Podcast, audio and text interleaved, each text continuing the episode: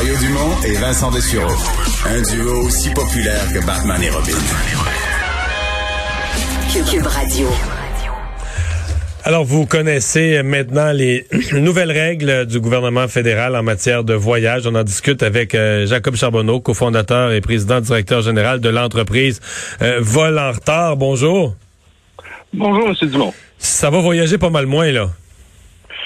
Je... Peut-être. Peut-être. Peut-être. Peut-être parce que euh, c'est une décision volontaire de nos transporteurs canadiens, mais on n'a pas fermé les frontières. Ce qui veut dire qu'il y a plein de vols qui sont desservis par des compagnies non canadiennes qui vont continuer de desservir et ils pourront même augmenter leur offre. Donc, on ne le sait pas. Les gens vont encore pouvoir voyager, du moins. Donc, avec des compagnies américaines ou même euh, une compagnie panaméenne comme Copa, là. Oui, Copa, Aero Mexico, transiter avec American Airlines, Delta par les États-Unis, ça va être tout à fait possible et pas si compliqué que ça. OK. Euh, sauf que ce qui va être plus compliqué, c'est au retour. Exactement. En fait, ça va être la, la, la seule bonne mesure, c'est la mesure de quarantaine, euh, donc de trois jours avec les tests qui ont été rajoutés. Ça, c'est une mesure qui est dissuasive, c'est une mesure qui est solide. Euh, mais pour ce qui est du reste, euh, ça va être contournable. Par contre, si on prend l'ensemble de nos voyageurs québécois, la relâche, etc., j'ai l'impression que son en, enlevant tous les euh, tous les forfaits tout inclus, etc., euh, des, des, des, des vendeurs habituels, des transats, des Sunwing, etc., d'après moi, on vient quand même de de réduire significativement le nombre de voyageurs, peut-être des voyageurs plus têtus, plus expérimentés qui se vont vouloir ça contourner ça. Mais je suis pas sûr que l'ensemble des, des, voyageurs ordinaires euh, vont pas tout simplement mettre un X sur leur projet. Là. Oui, non, je suis d'accord avec vous. Il y a quand même une mesure qui fait que ça va être moins accessible au commun des mortels. Par contre, les agences connaissent les, les, alternatives, les agences de voyage. Donc, il va, il va falloir voir ce qui va se passer. Est-ce que les lignes aériennes qui peuvent toujours desservir vont vouloir mettre l'emphase d'aller prendre des parts de marché pendant que les autres l'offrent pas? C'est aussi à voir. Bon. Euh, est-ce que euh, là, euh, avez-vous l'impression que par en arrière, le gouvernement a promis aux compagnies aériennes, parce qu'on nous a présenté ça aujourd'hui, c'était comme trop beau, les compagnies aériennes auraient accepté de collaborer avec le gouvernement. Est-ce que vous pensez que par en arrière, il y, a une entente pour les aider? Euh, je l'espère parce que là, je sais pas si vous avez vu là, mais il y a Transat qui a annoncé qu'ils suspendaient l'entièreté de leur opération pendant pendant cette période-là.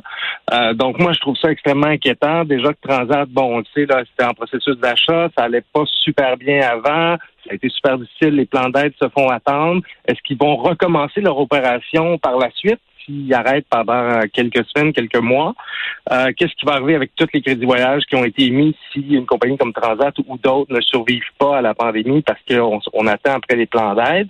Et les plans d'aide devaient être conditionnels au remboursement. Sauf que là, ça fait des mois et des mois et à chaque jour qui passe, c'est des dizaines de millions qui sont perdus euh, ou brûlés par les lignes aériennes. Donc, il en reste de moins en moins. Hmm.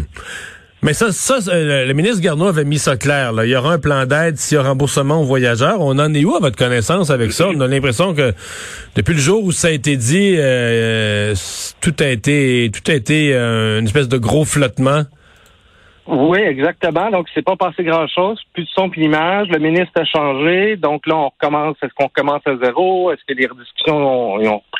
Parce qu'aux dernières nouvelles, même les transporteurs, les lignes aériennes disaient, ben nous, on ne sait pas encore ce qui va se passer. Mhm.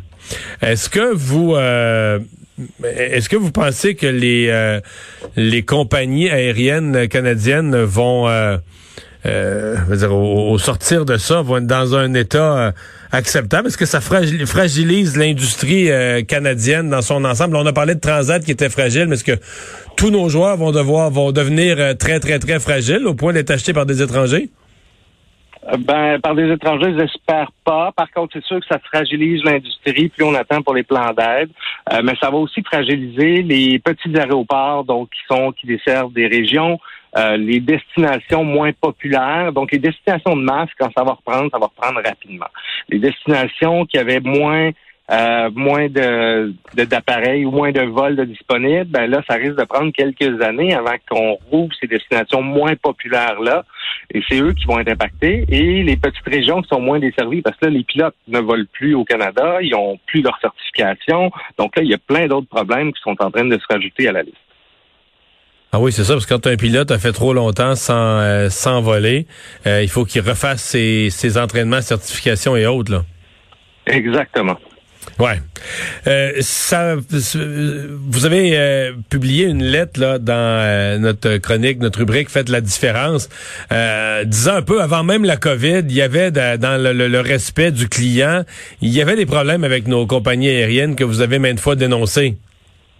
Oui, on a maintes fois dénoncé, même quand euh, on le sait, là, juste avant la, la COVID, l'industrie aérienne était à son apogée, des ventes records, des bénéfices records pour la, la, majorité des entreprises.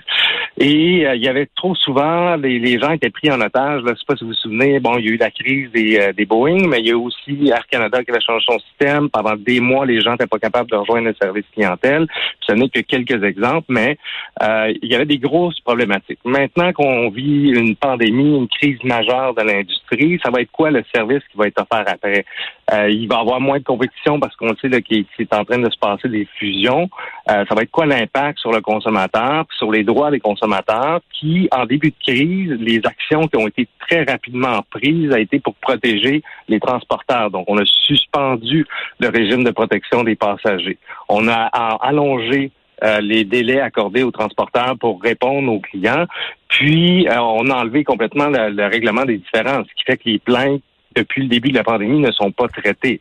Euh, donc, c'est le consommateur qui, sur ses épaules, a le fardeau économique de supporter les billets d'avion non remboursés et qui a, perdu ses droits alors que tous les autres pays ont fait l'inverse, sont allés protéger les consommateurs pour pas que les consommateurs soient perdants et qui assument le blâme de la pandémie qui n'est pas de la faute de personne. Deux façons de voir ça. On peut dire euh, c'est un ce sera un tel nouveau départ dans l'aviation après la crise. C'est l'occasion de faire, euh, comme on dit, de faire reset, de repartir sur des nouvelles bases de la relation avec les consommateurs. À l'inverse, on pourrait dire quand ils vont reprendre, nos compagnies aériennes vont être tellement cassées, tellement dans le trouble financièrement que le le service va être pire que, que tout ce qu'on a connu, tout ce que vous savez dénoncer déjà. Qu'est-ce que vous pensez? Ben, ben c'est un peu ma crainte que ce soit la deuxième option parce que ça a toujours été une gestion de coûts. Hein. On a toujours essayé de couper les coûts. On le sait, là, on, parle plus de services cinq étoiles là, quand on rentre euh, cinq, cinq services quand on rentre dans un repas dans, dans, un, dans un avion, comme ça a déjà été le cas là, il, y a, plusieurs dizaines d'années. Mais les gens s'attendent quand même à un minimum de services, de pouvoir rejoindre son transporteur au téléphone quand il y a, il y a une problématique, de pouvoir parler avec quelqu'un, euh, puis de pas être pris en otage. Euh, soit pris à destination, pris dans un appareil, puis là, euh, on se relance la balle, puis le client, il sait, plus quoi faire. Hmm. Ouais. Quelqu'un euh, qui, qui, qui, a un certain âge et qui voyage depuis longtemps me faisait remarquer, je pense l'année passée, il disait, il fut une époque où quand on allait en vacances, quand on arrivait à l'aéroport, on, stationnait notre auto à l'aéroport, les vacances commençaient parce que là, on allait prendre l'avion, puis dans l'avion, il y allait avoir un beau petit verre de vin, puis un repas, puis tout ça. Il dit maintenant, nos vacances commencent quand on est sorti avec la sécurité, puis le mauvais service des avions. Notre vacances commencent quand on est sorti de l'aéroport à l'autre bout à destination. Là.